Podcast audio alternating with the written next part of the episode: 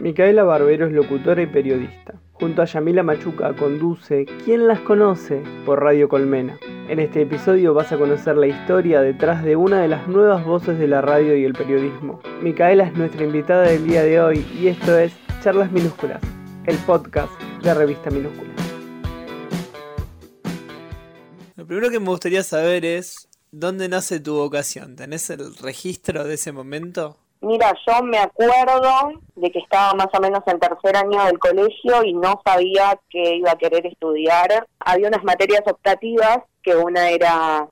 creo que tecnología y la otra era periodismo. Y me anoté periodismo y me acuerdo que la última clase eh, la profesora dijo, bueno chicos, si a alguno le interesa esta carrera, me pueden escribir, les dejo mi mail. Y yo me acuerdo haberle dicho a una amiga, ay, ¿quién va a querer ser periodista? Y no sé, pasó más o menos un año y de repente, no me acuerdo exactamente en qué momento fue, pero dije, quiero ser locutora. No sé de dónde lo saqué, no sé cómo se me ocurrió, fue como algo que me di cuenta un día y de repente me di cuenta de que siempre había estado ahí estas ganas de, comunicar, de hablar, de leer. En los actos del colegio siempre me, postulaba para conducir los, los, actos o para leer para mis compañeros. Entonces dije, bueno, es por ahí. Y también me gustaba el periodismo, entonces era como por cuál empiezo y, y bueno, la verdad que lo, lo vi muy claro que yo antes que nada quería ser locutora, así que bueno, empecé por ahí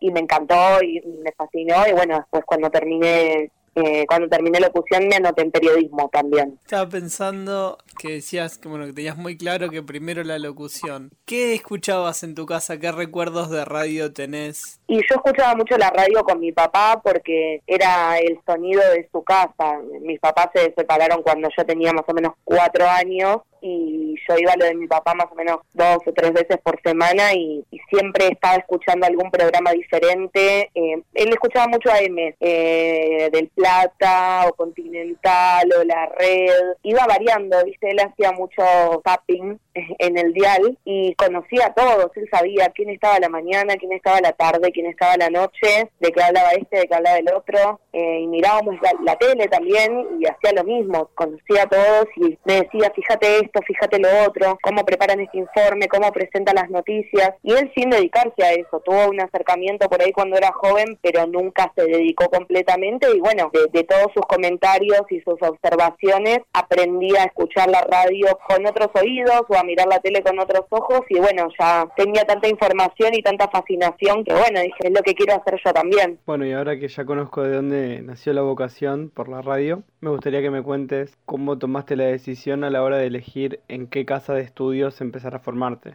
En realidad yo tenía 17 cuando tomé esta decisión y estaba la idea de ir al ISER, como que era el sueño entrar al ISER, pero lo que, lo que se estilaba hacer en ese momento, te estoy hablando de hace siete años, te anotabas al ISER para dar el ingreso y te anotabas también a una privada por las dudas, como diciendo, bueno, si no entro al ISER, voy a estudiar una privada y no pierdo no pierdo un año, digamos, porque yo quería empezar a estudiar ya, no era que, que quería prepararme para el ISER solamente y probar hasta que entre, como hace mucha gente, porque es un instituto en el que eh, entran 60 alumnos y por ahí se postulan 3.000, pero bueno, yo sabía que quería empezar el primer año después del colegio ya estudiando, así que fui a ISEC a anotarme, en realidad fui a conocerla, era el primer lugar que me había aparecido en internet cuando busqué a dónde estudiar locución y entré a ISEC y me acuerdo que me había acompañado una amiga y le dije, no, yo quiero estudiar acá. Fue como amor a primera vista y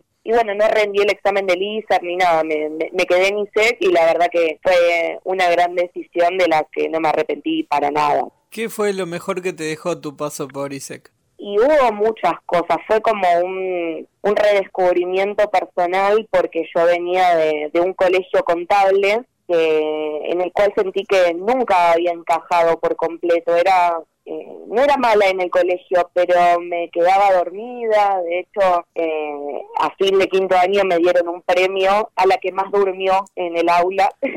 y no, no me sentía muy motivada, no había ninguna materia que me guste y de repente cuando cuando empecé a cursar en INSEC eh, me enamoré, me, entusiasmé, o sea, la, primera vez que fui a un estudio de radio o un estudio de tele, eh, no podía creer que realmente estaba estudiando eso, como, como que existía esa posibilidad de practicar frente a cámara, de practicar frente a un micrófono, de leer, que eso fuera una carrera y que fuera una oportunidad, a mí me deslumbró completamente y me, me dejó un amor para toda la vida porque, porque, bueno, yo ahí me di cuenta de quién era y de quién había sido eh, hasta entonces y tampoco me había dado cuenta. También tuve muy buenos profesores que, que, que cada uno desde su parte me aportó algo distinto, no solo de técnicas o tácticas, eh, sino de valores en la profesión, eh, la creatividad, también mis compañeros, que hice muchos amigos y que nos pasó algo que no se daba generalmente en los grupos de locución, que era que todos seamos amigos, porque cada uno tenía su virtud y no, no competíamos y fueron tres años que compartimos los 12 que nos recibimos al final, porque empezamos como 30 y después fueron dejando, pero se, afianzó mucho el grupo y nos hicimos muy amigos y compartimos un montón de, anécdotas y, de, de historias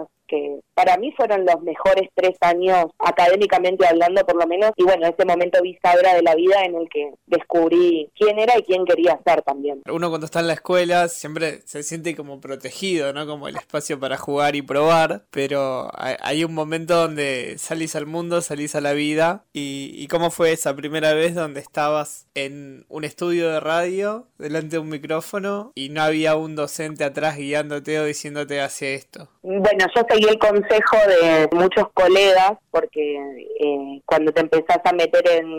la profesión, creo que lo mejor que podés hacer es escuchar a los que ya pasaron por tu situación o a los que ya se dedican a, la locución o al periodismo y, un consejo que, escuchaba frecuentemente era que no, es, no esperáramos los estudiantes a terminar la, la tecnicatura, sino que hiciéramos prácticas antes. Entonces yo cuando estaba en primer año, en más o menos en mayo, habiendo empezado la cursada en marzo, me surgió la posibilidad de sumarme a un equipo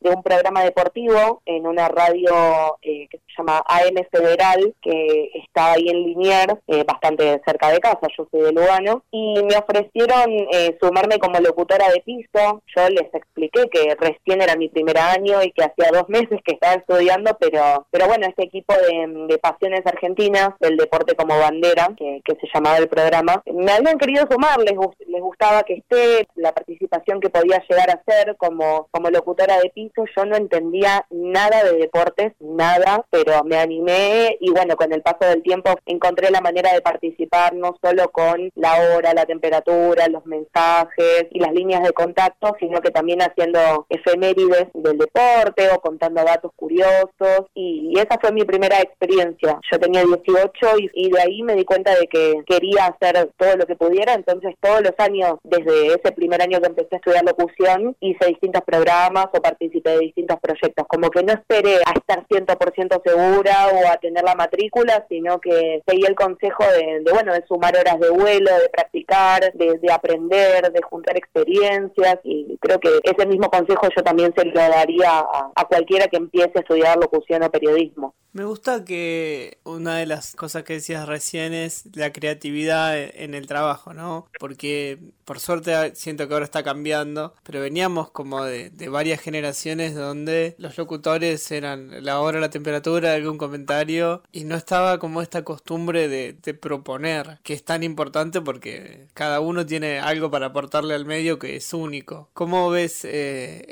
la actualidad del medio? ¿En qué momento te parece que, que estamos? Y me parece que en un momento de cambio, porque cuando yo empecé locución eh, no había podcast, por ejemplo, no estaba esta opción de hacer podcast, la radio online tampoco estaba en auge, era como algo que, que recién empezaba, que era como, no sé, como bastante amateur, y en ese momento cuando yo estudiaba era, bueno, o te contratan de un medio grande o de una marca o para conducir eventos, pero como que no había tantas oportunidades de, de ejercer de todas maneras era como, bueno, alguien te tenía que, elegir. Y en paralelo se fue desarrollando todo esto de la autogestión, que es un concepto muy importante que vi por ahí más en profundidad cuando estudié periodismo en Éter, que tenía que ver con, bueno, no esperar a que alguien te contrate o, una oportunidad que, nadie te va a venir a llamar a tu casa y te va a decir, que vení, quiero que estés en el prime time, en, qué sé yo, Telefe, ¿viste? Es como que vos te tenés que hacer un nombre, tenía un profesor que nos decía que, que él era su propia empresa, entonces él se ocupaba de promocionarse, de perfeccionarse, de venderse, de ejercer, de todo, y a mí ese concepto me,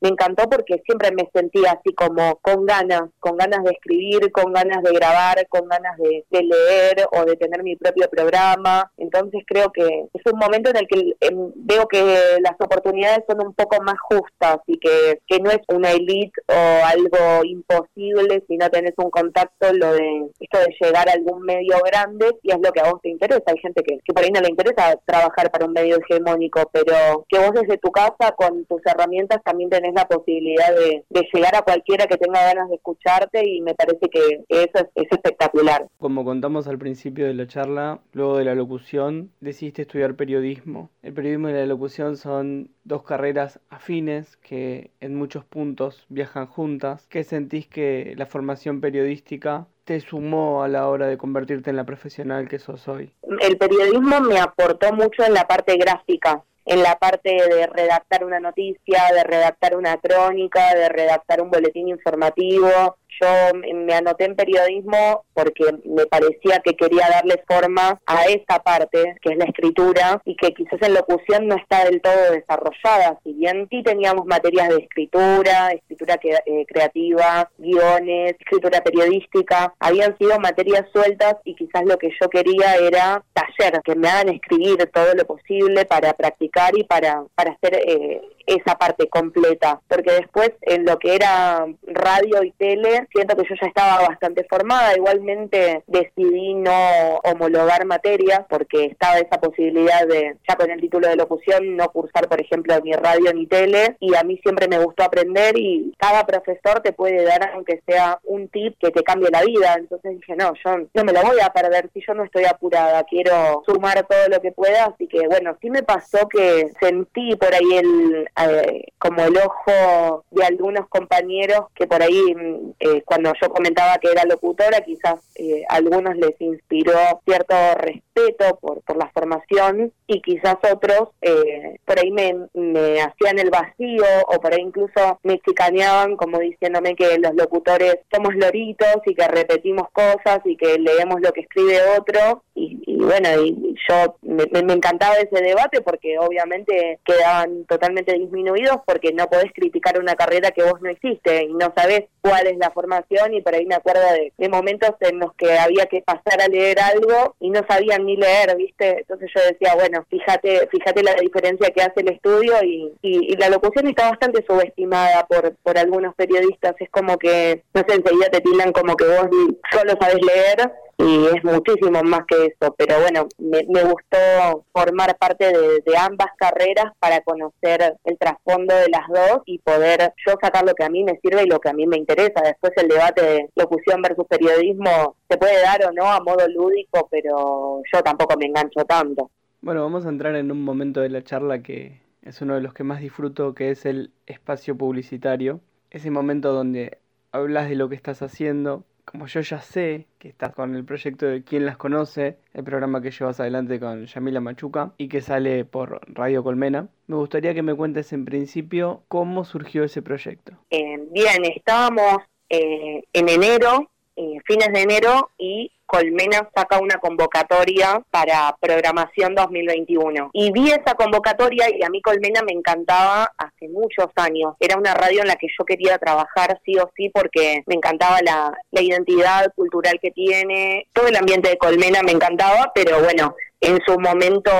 no habíamos podido acceder quizás con un proyecto anterior que tuvimos con Yami y otros dos compañeros y esta vez la propuesta era mandar tu idea de programa. Y yo la llamo a Yamila y le digo tenemos que mandar algo sí o sí y bueno las dos somos re eh, mandadas y emprendedoras y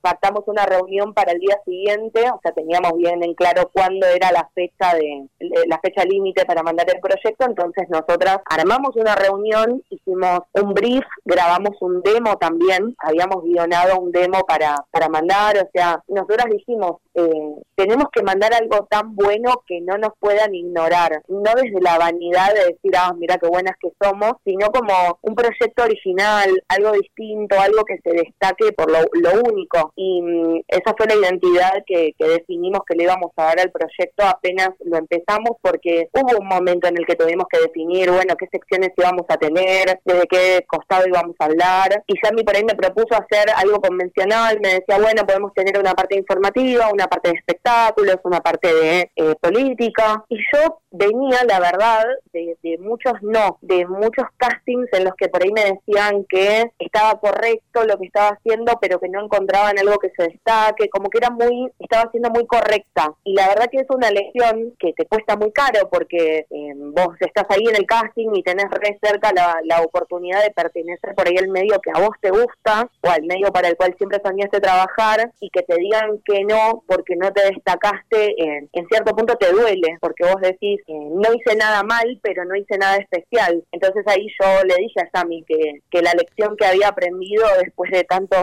eh, no era que eh, lo importante era hacer un proyecto que tenga la identidad de uno. No íbamos a mandar algo correcto para hacer serias y para cumplir, sino que dijimos, bueno, imaginémonos el programa en el que realmente quisiéramos trabajar y generemos ese espacio. Entonces, bueno, nos la jugamos, armamos un flyer, armamos un brief, que bueno, para el que está escuchando y, no sabe, es un, como una propuesta detallada de el día, el horario del programa, el tipo de música, el tipo de público, todos los segmentos que van a estar. Y bueno, y, les encantó, los de Colmena nos llamaron a los tres días y pactaron una reunión y estaban re contentos con, con la idea de quién las conoce, que también el nombre surgió muy rápido y, y bueno, el nombre es algo de, de, lo que más cuesta, ¿no? Porque por ahí vos tenés una idea, tenés un proyecto, tenés ganas y no se te ocurre qué nombre ponerle y nosotras dijimos, bueno, ¿quién las conoce? O sea, como, como que la idea sea, che, ¿dónde estaban estas pibas que no la conoce nadie pero que laburan re bien? ¿Entendés? Ese era nuestro, es nuestro lema como quien las conoce es una ironía, es reírnos de nosotras mismas, es decir, che, la verdad que somos dos hijas de, vecinos, no nos conoce nadie, pero no importa, vamos a laburar todo lo que sea necesario para que para que quien las conoce sea una marca registrada y la gente diga,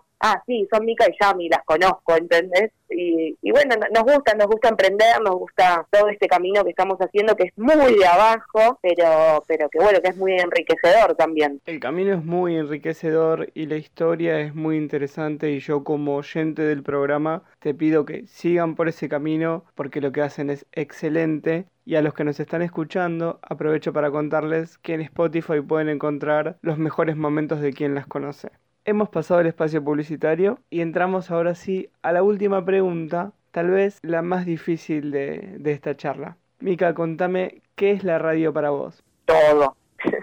Yo estoy todo el día escuchando la radio, ahora me mudé sola, no tengo tele, no tengo nada más que la computadora, los parlantes y tengo una radio a pila por si se, por si me quedo sin luz en algún momento, pero para mí es eh, una manera de ver el mundo, de percibir con los oídos, cómo, cómo identificas un silencio, cómo identificas una noticia, quién habla por hablar, quién sabe, quién está leyendo, te acompaña escuchando, eh, escuchando música o desde un relato o un radioteatro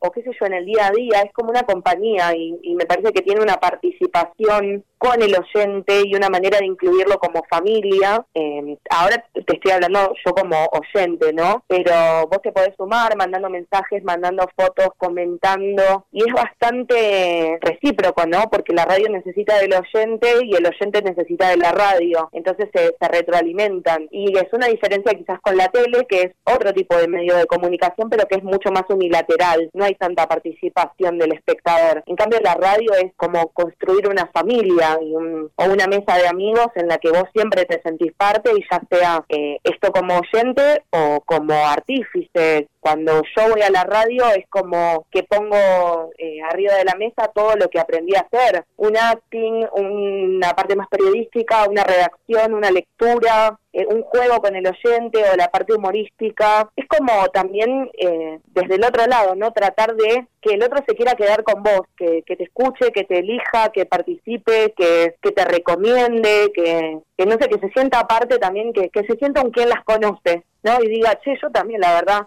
soy un laburante o soy un emprendedor o tengo mis sueños, tengo mis proyectos. Bueno, empecemos por algo, pero empecemos. Me parece que, que la radio también te da esa posibilidad de, de superarte y también te da mucha posibilidad para equivocarte. No tenés que ser perfecto para hacer radio, por suerte. Tenés eso de decir, bueno, no sé, pisé mal un tema, bueno, no importa, el que viene, ahora dentro de 10 minutos hay otro tema, este lo voy a pisar mejor. Eh, o leí mal un mensaje, bueno, no importa, a ver, de nuevo, chicos, vamos. Eh, me, da esa, esa espontaneidad y, ese espacio. A mí me a mí me da vida y es poner toda la creatividad y todo todo lo que uno tiene adentro como encauzado en algo que encima es para otro también porque te hace feliz a vos pero lo que vos más querés es que el otro sea feliz con vos. Entonces bueno me, me parece para mí un amor para siempre